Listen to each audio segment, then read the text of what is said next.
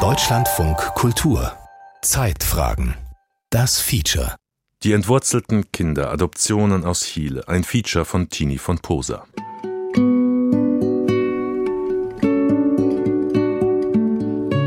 Meine Adoptivmutter und mein Vater hat mir gesagt, dass meine leibliche Mutter mich angeblich im Krankenhaus liegen gelassen hat und abgehauen ist nach Argentinien.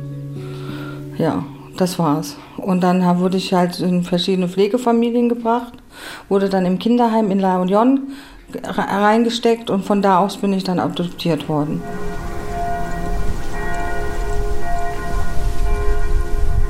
Der Ort, in dem Ruth Corinna Stein lebt, wirkt wie ein Paradox zu ihrer Geschichte. Das nordhessische Homberg-Efze ist Idylle pur. Eine sanfte, hügelige Landschaft ummantelt die gut erhaltene mittelalterliche Kleinstadt, in der Fachwerkhäuschen sich aneinanderreihen. Die heute 36-Jährige lässt sich bei ihrem zweiten Vornamen Corinna nennen. Dunkle, lange Haare umrahmen ihr freundliches Gesicht. Mit drei Jahren ist sie aus Südchile adoptiert worden. Das erfuhr sie als Sechsjährige von ihrem Adoptivvater, erinnert sie sich. Wir saßen in seinem Büro oder in ihrem Büro, auf jeden Fall saßen wir in so einem Zimmer. Da hat er mir dann auf einmal gesagt, ja, mal zu, wir sind nicht deine richtigen Eltern, da gibt es hier deine leibliche Mutter, die dich aber nicht wollte und so und ja, mehr weiß ich halt nicht. Ich habe es mir so gedacht, dass es irgendwas nicht stimmt, weil ähm, die waren weiß gewesen, ich war immer ganz braun und, und die Leute haben halt immer so hinterfragt, so, na, wer ist denn deine Mama und dein Papa? Und dann hat auch irgendjemand mal so einen dummen Spruch gebracht, so, ähm, von wegen, du gehörst ja hier gar nicht hierher und so. Neben Corinna am Küchentisch sitzt ihr etwa gleichaltriger Freund Gonzalo Rupert. Er ist ebenfalls adoptiert, aus Bolivien. Das Gespräch findet in seiner Wohnung statt. An der Wand hängt eine riesige bolivianische Flagge.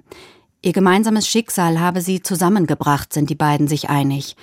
Über seine ersten Lebensjahre weiß Gonzalo wie Corinna sehr wenig, nur dass er wie sie im Kinderheim war, in der bolivianischen Hauptstadt La Paz. Also was ich weiß eigentlich, dass ich mit sieben Jahren nach Deutschland gekommen bin und dass man mich zwei Jahre jünger gemacht hat, damit ich aus Bolivien rauskommen konnte. Vermutlich durfte das Kinderheim in La Paz nur Kinder bis zum Alter von fünf Jahren ins Ausland vermitteln. Daher hat man Gonzalo zwei Jahre jünger gemacht. Er zeigt auf seine vernarbten, kleingewachsenen Hände. Als ich hier nach Deutschland gekommen bin, bin ich in die Klinik gekommen, weil meine Hände, meine Füße, die waren alle so eingeklemmt. Und dann bin ich operiert worden, das sieht man hier die Narben und an Füßen. Ich wurde in zu kleinen Schuhen gesteckt, dass die Füße so waren. Der Arzt in Deutschland konnte an Gonzalos Knochen feststellen, dass er zwei Jahre älter war als in seinen Dokumenten angegeben. Das heißt, er müsste heute statt 36 38 Jahre alt sein. Sein bolivianischer Name Gonzalo Lenares ist ihm wahrscheinlich im Kinderheim gegeben worden.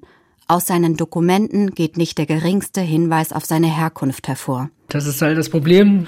In Papieren steht weder mein Name, also weder der Name meiner Eltern noch der Nachname gar nichts. Also, das heißt, ich weiß ja nicht mal, wie ich richtig heiße. Eigentlich so wie ein Stein. Also keine Identität. Corinna hatte mehr Hinweise über ihre Herkunft in ihren Papieren und ist ihnen nachgegangen.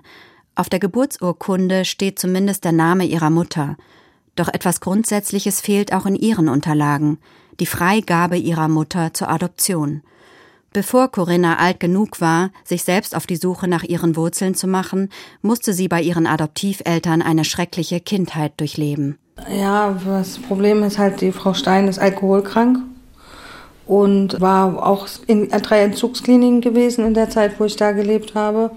Und mein Vater ist, als ich sieben Jahre alt war, an Krebs erkrankt und sehr schnell verstorben auch. Und ja, danach ging es halt nur noch bergab. Also sie hat getrunken, ich habe Schläge bekommen, ich wurde eingesperrt, wie ein Hund sozusagen behandelt. Mit zehn, elf Jahren ist Corinna dann in ein Kinderheim nach Frankfurt am Main gekommen, zwei Jahre später in eine Pflegefamilie. Ich habe mich fehl am Platz gefühlt, weil ich halt so viel schon durchmachen musste. Da waren ja auch noch andere Kinder, also ihren leiblichen Kinder da gewesen. mir hat halt diese Wärme und diese Nähe gefehlt. Im Gegensatz zu ihrer Adoptivfamilie unterstützte die Pflegefamilie Corinna bei der Suche nach ihren leiblichen Eltern. Erste Spuren verliefen im Sande. 2018 startete Corinna einen neuen Versuch und bewarb sich bei der Sat1-Sendung Bitte melde dich. Moderatorin Julia Leischig sucht hier vor laufender Kamera vermisste oder verlorene Angehörige. Lukas aus meinem Team ist Journalist mit Südamerika-Erfahrung. In Chile macht er sich auf die Suche nach Corinnas Familie. 2019 flog Corinna nach Chile mit dem Filmteam, das sie tatsächlich zu ihrer leiblichen Familie führte du siehst die ganzen Landsleute und denkst dir, wow, wow, hier gehörst du hin sozusagen, hast dich gleich so, so, so heimisch gefühlt und das Land ist ja total überwältigend und alles überwältigend. Sogar die kleinste Ameise war für mich überwältigend gewesen. Von Santiago fuhren sie mit dem Bus vier bis fünf Stunden in den Süden nach Empedrado, einer Gemeinde nahe der Stadt Talca. Corinna erinnert sich an den dörflichen Charakter des Ortes, an sandige Straßen und streunende Hunde. Die Großfamilie traf sich dort im Haus ihrer Mutter. Und dann am nächsten Tag war es halt so weit, dass halt Bruder, Halbschwester und Halbbruder da standen, meine Mutter da und die Tochter von meinem Bruder und seine Frau stand noch da.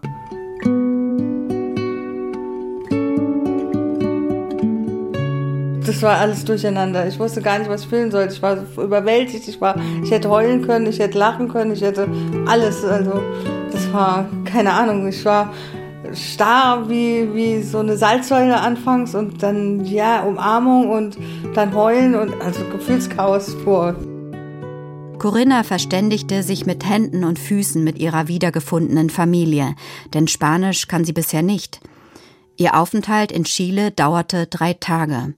Gonzalo atmet schwer, während Corinna ihre Geschichte erzählt. Bei seinen falschen und unvollständigen Papieren weiß selbst ein Sat1 Rechercheteam nicht, wo es ansetzen soll, seine leibliche Familie in Bolivien zu suchen. Ich war 2010 in Bolivien für einen Monat und war auch im Kinderheim, meinem ehemaligen Kinderheim Fatima La Paz. Und einfach nur zu gucken, wie es ist, ob sich da was geändert hat in den letzten 20 Jahren. Speisesaal steht noch und der eine Baum, den es da gab, der steht noch. Der Rest ist alles weg und steht jetzt was Neues halt. Und die Menschen, die ihn als Kind dort betreuten, waren gestorben oder nicht mehr auffindbar. Gonzalo möchte seine Suche fortsetzen, aber weiß noch nicht wie. Corinna ist weiter in Kontakt mit ihren Geschwistern und würde gerne bald wieder nach Chile reisen und dann für mehrere Wochen. Denn weiter quälen sie die offenen Fragen, die sie während ihres ersten kurzen Aufenthalts nicht klären konnte. Warum bin ich adoptiert worden? Also warum, warum sind meine Geschwister in Chile? Warum durften die da bleiben und warum bin ich hier in Deutschland? Das ist eigentlich meine Hauptfrage. Ich kapiere es einfach nicht, wie das auch passieren konnte, dass ich überhaupt hierher gekommen bin. Sie ist ja meine Mutter und sie hätte das alles unterschreiben müssen und hätte auch einverstanden sein müssen, dass ich hierher komme und war sie ja anscheinend nicht.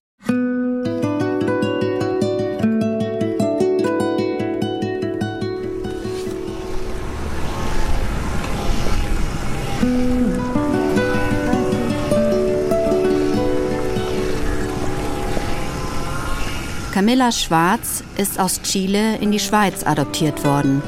Die 35-Jährige lebt heute in Neueneck bei Bern. Behende bewegt sie ihren Rollstuhl über die bergigen Straßen des kleinen Ortes. Ihre Beine sind gelähmt. Ja, ich bin mit Spina bifida auf die Welt gekommen. Es kommt halt vor allem vor, wenn die Mutter zu wenig Folsäure zu sich genommen hat während der Schwangerschaft. Und das gibt es halt eigentlich immer bei Unterernährung. Also sehr viel. Und darum glaube ich, es gibt es viele Kinder von Chile, die mit Spina bifida zu kämpfen haben. Ja. Je nach Lendenwirbel, wo man es hat, ist es so gut, dass du fast laufen kannst, also vielleicht noch mit Gehhilfen oder so. Und andere, die sind bis zum Hals abwärts gelähmt. Die konnten nichts machen außer sprechen. Und ich bin so in der Mitte. genau, ich habe eigentlich sehr viel Glück, muss ich sagen. Music was my first love. And it will be my last. music of the future and music of the past. Camilla lächelt optimistisch. Stolz zeigt sie die großen Tätowierungen auf ihren Armen. Auf dem einen Oberarm steht Music was my first love. Dieses Lied von John Miles gibt ihr Kraft, sich durchzuschlagen, sagt sie. Der andere Oberarm zeigt einen kleinen und einen großen Kolibri eng beieinander. Die Vogelart ist in Chile weit verbreitet. Sie stellen Mutter und Tochter dar, erklärt Camilla. Wie Corinna konnte Camilla ihre Familie in Chile ausfindig machen. Seitdem weiß sie mit Sicherheit, dass ihre leibliche Mutter sie definitiv nicht zur Adoption freigeben wollte. Man hat ja gesagt, dass ich nach der Geburt verstorben sei. Ja, hat man sie angelogen, also ich war ja gar nicht tot. Ich habe dann, und da hat sie auch gesagt, sie hatte immer das Gefühl, dass ich noch lebe, dass ich noch da bin, weil sie bekam nie meine Leiche zurück. Camilla ist in der Nähe von Valdivia, etwa 850 Kilometer südlich der Hauptstadt Santiago, zur Welt gekommen. Im Santa Elisa Spital. Dieses Spital ist nicht sehr beliebt, eben wegen Korruption und schlechter Pflege etc. Erst mit vier Jahren ist Camilla dann in die Schweiz adoptiert worden. Was mit ihr in den ersten Lebensjahren passiert ist oder wo sie sich befand, ist für sie wie ein großes schwarzes Loch. Ich kam ja zuerst nach Basel zu einer Familie und ähm, dort hatte, ja, haben, die haben mich nach ein paar Monaten auch wieder weitergegeben, weil sie gesagt haben, das gehe nicht, ich prügle mich mit ihrem Sohn.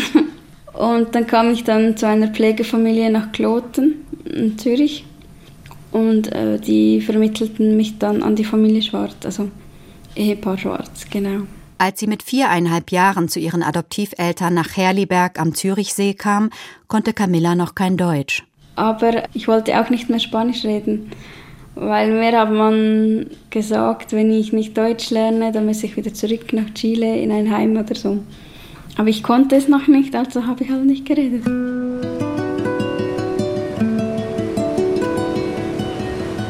Neueneck ist ein überschaubares Örtchen mit bauklotzartigen Gebäuden.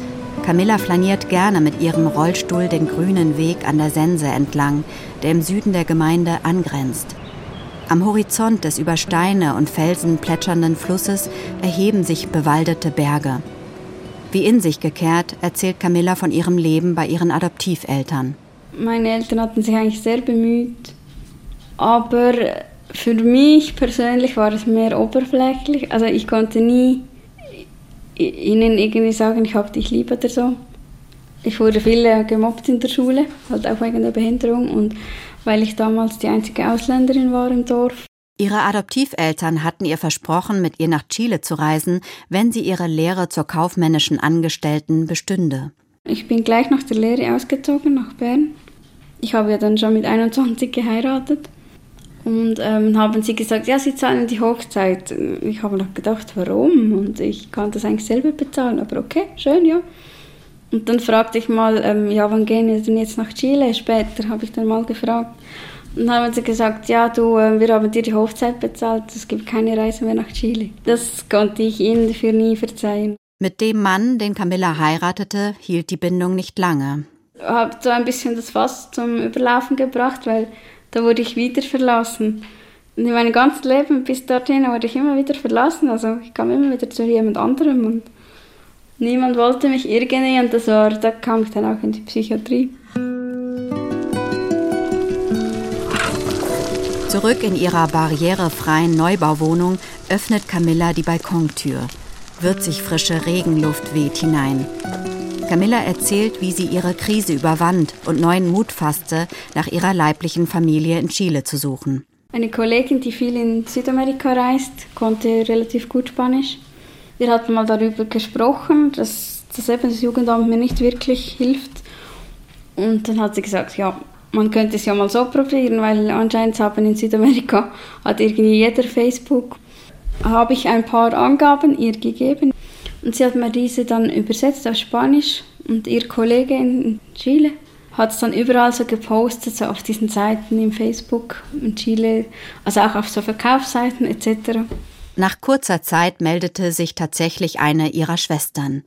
Sie telefonierten per Video und 2018 flog Camilla das erste Mal nach Chile.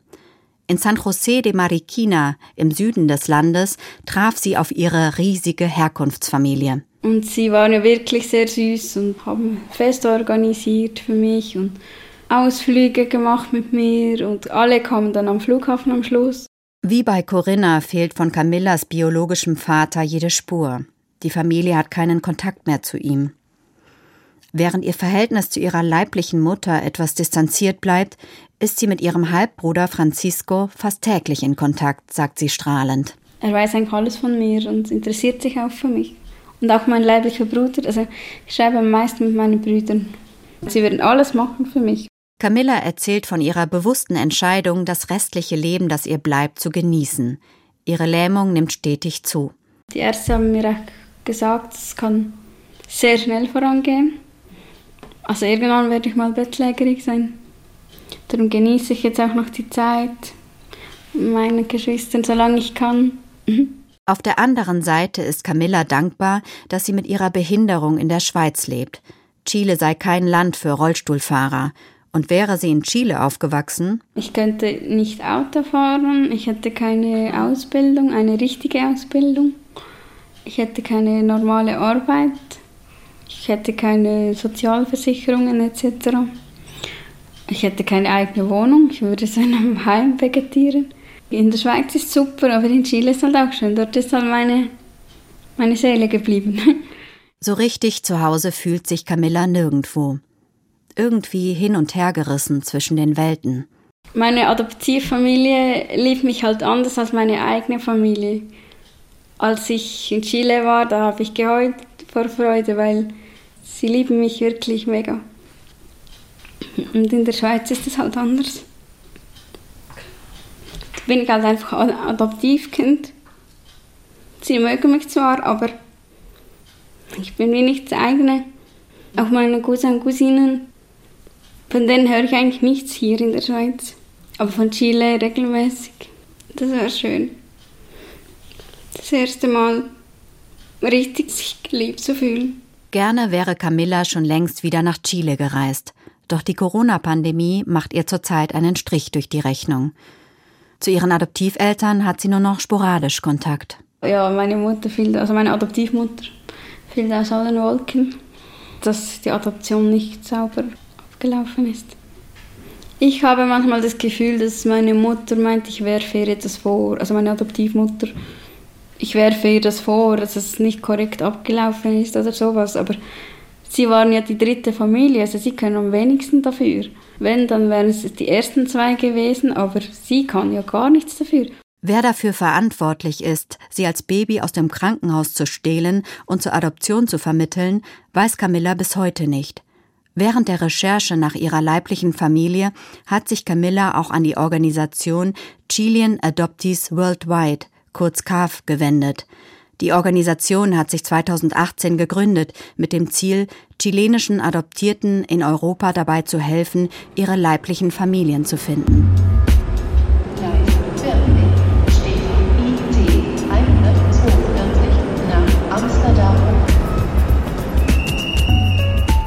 Die drei Gründungsmitglieder von CAF sind selbst Adoptierte aus Chile. Alejandro Quesada wurde in die Niederlande adoptiert, Jessica Pinchera nach Belgien und Maria Angelica Stoddard nach Schweden. Etwa einmal im Monat treffen sich die drei in Alejandros Arbeitszimmer südlich von Amsterdam, um sich über ihre Ergebnisse auszutauschen. Oh ja, Mama. Ja. Ja, ja eigentlich ist er heel gut. Maria Angelica zeigt auf die lange Liste der chilenischen Adoptierten, die ihre Eltern suchen. Ohne Namen zu nennen, denn Datenschutz hat oberste Priorität. Annähernd 500 Personen haben sich bisher an die Organisation gewandt. Doch sie gehen von rund 20.000 chilenischen Kindern aus, die zwischen Mitte der 1970er bis Mitte der 90er Jahre ins Ausland adoptiert wurden. Un por ciento de los casos con que nosotros trabajamos es regular. Nur ein Prozent der Fälle, die wir bearbeiten, ist legal abgelaufen. Wir haben jetzt zwei oder drei Fälle gefunden, bei denen die Adoptiveltern sogar an dem illegalen Prozess beteiligt waren. Aber die meisten Adoptiveltern hatten keine Ahnung. Inzwischen weiß Alejandro wie Camilla mit Gewissheit, dass er seiner Mutter aus dem Krankenhaus in Payaco im Süden Chiles gestohlen wurde. Um diese Gewissheit zu erlangen, hat der heute 42-Jährige fließend Spanisch gelernt und ist mehrmals nach Chile geflogen. 2014 zog er für fünf Jahre nach Chile.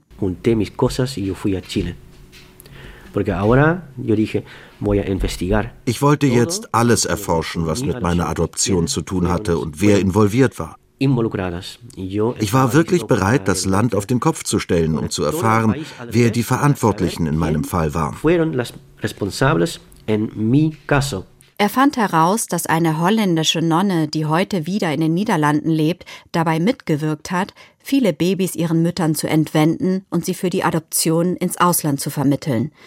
Über ihre Motive ist sich Alejandro bis heute unklar. Die Sozialarbeiterin, die auch bei seinem Raub mitgeholfen hat, habe gut daran verdient, ergab seine Nachforschung. Porque fue el, el sistema público involucrado, el sistema público, es decir, das ganze öffentliche System war involviert. Das heißt Krankenhäuser, Notare, Rechtsanwälte, Richter. Das öffentliche System, das eigentlich dazu da ist, Menschen zu schützen, klaute Kinder und schickte sie ins Ausland. Y mandarles al extranjero.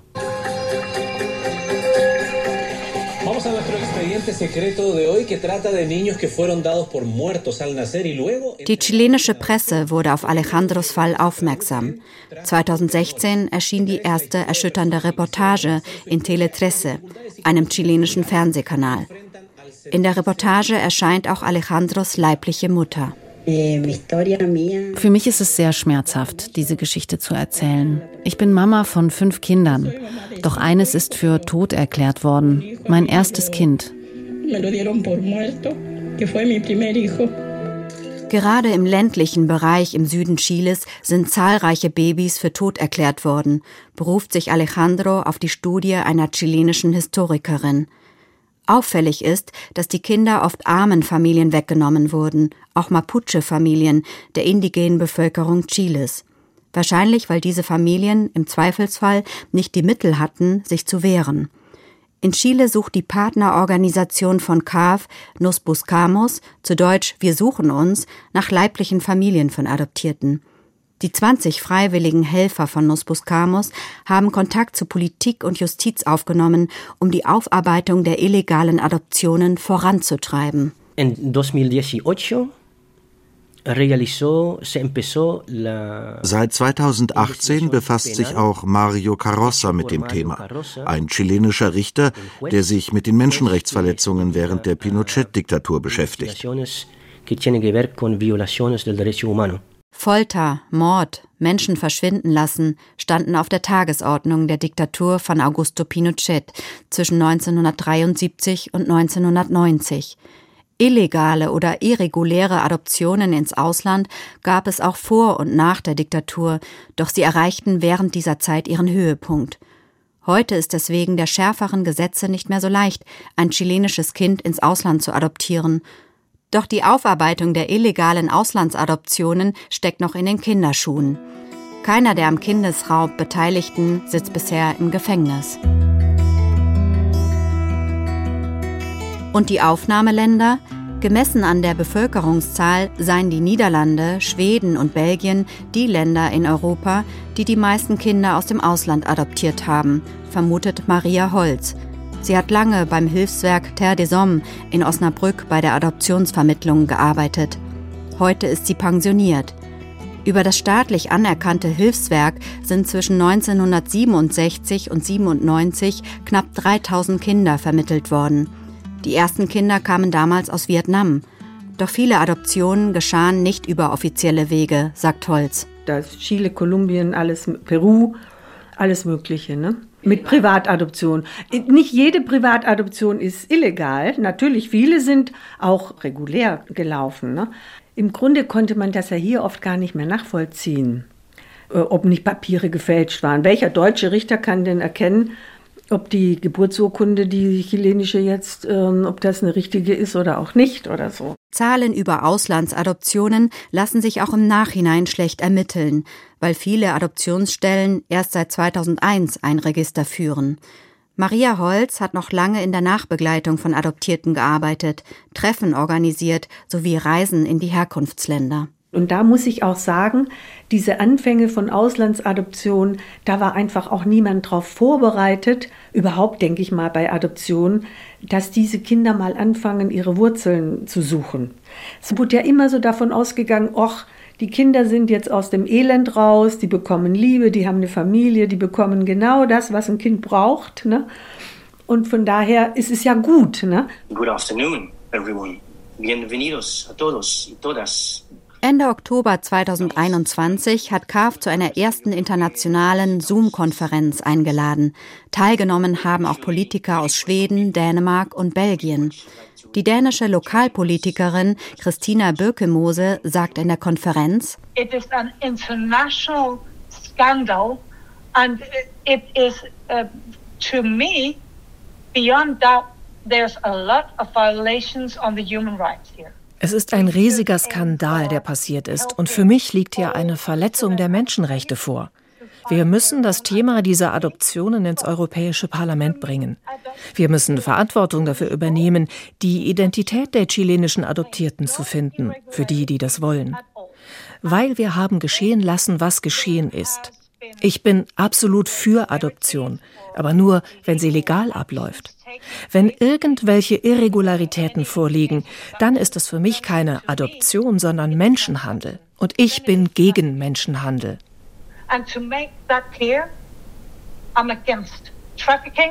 Auf die Frage ans Familienministerium, ob sich Deutschland auf europäischer Ebene irgendwie dem Thema annimmt, schrieb eine Sprecherin das Thema der Auslandsadoptionen wird derzeit auf europäischer Ebene nicht behandelt. Es gibt jedenfalls keine Gremien, an denen die Regierungen der europäischen Staaten beteiligt sind, in denen solche Fragen derzeit auf der Tagesordnung stünden. Auch gibt es naturgemäß einen Austausch zu Fragen der Praxis unter dem Hager Adoptionsübereinkommen. Dies geschieht jedoch nicht auf Regierungsebene und nicht mit einer Beteiligung deutscher Politiker oder Politikerinnen. Seit dem 1. April 2021 sind immerhin sogenannte Privatadoptionen in Deutschland verboten. Die Niederlande haben Auslandsadoptionen völlig eingestellt. Natürlich lassen sich Menschenhändler auch durch Gesetze nicht abhalten. Eine Verschärfung der Gesetze ist das eine, die Frage der Verantwortung, der Nachsorge eine andere. Für Alejandro Quesada sowie für die anderen Mitglieder von CAF, Jessica und Maria Angelica, war es existenziell, ihre Herkunft aufzuspüren. Alejandro wollte zwischenzeitlich nicht mehr leben, sagt er rückblickend. Wir sehen an den Personen, denen wir helfen, dass 75 bis 80 Prozent irgendwie psychisch geschädigt sind. Es gibt keine adäquate Unterstützung für sie. Sowas existiert nicht. No existe.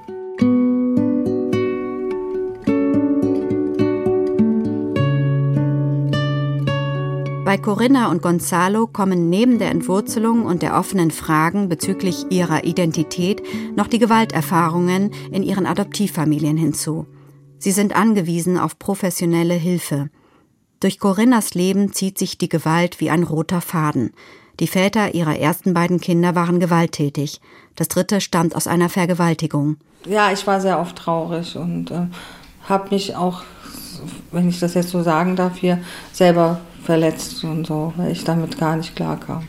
Was ihr geholfen hat? Also, wo ich meine Tochter bekommen habe, so, das war für mich so mein Baby und ich dachte so, hier ist jemand, der mich braucht, der mich lieb hat, also der mich wirklich ohne Wenn und Aber liebt und so und das ist das Tollste, was mir passieren konnte auf der ganzen Welt. Dass Gonzalo keine Ahnung hat, wer seine Eltern waren, ist für ihn kaum zu ertragen. Das ist halt was mich nicht loslässt, weil ich einfach eine Gewissheit habe. Wenn ich weiß, okay, sie leben oder wenn sie nicht leben, dann weiß ich, okay, dann kann ich auch mit abschieden. Aber solange das nicht ist, nagt das noch an mir. Gonzalo muss das Interview irgendwann abbrechen, weil er so sehr zu zittern beginnt. Auch Corinna fordert ihn dazu auf, eine Pause einzulegen. Corinna wünscht sich für die Zukunft in erster Linie wieder psychisch gesund zu werden. Dass ich erstmal wieder gesund werde, das. Und zweitens, dass ich mit meiner Familie mehr Kontakt habe. Also, dass wir uns öfter sehen und ähm, dass meine Kinder meine Familie und meine Kultur kennenlernen. Die entwurzelten Kinderadoptionen aus Chile, ein Feature von Tini von Posa war das. Sie hörten eine Wiederholung vom Januar dieses Jahres. Es sprachen Christiane Gut, Gilles Chevalier und Tini von Poser. Die Technik hatte Hermann Leppich, Regie Clarisse Cosset, Redaktion Carsten Wuttke.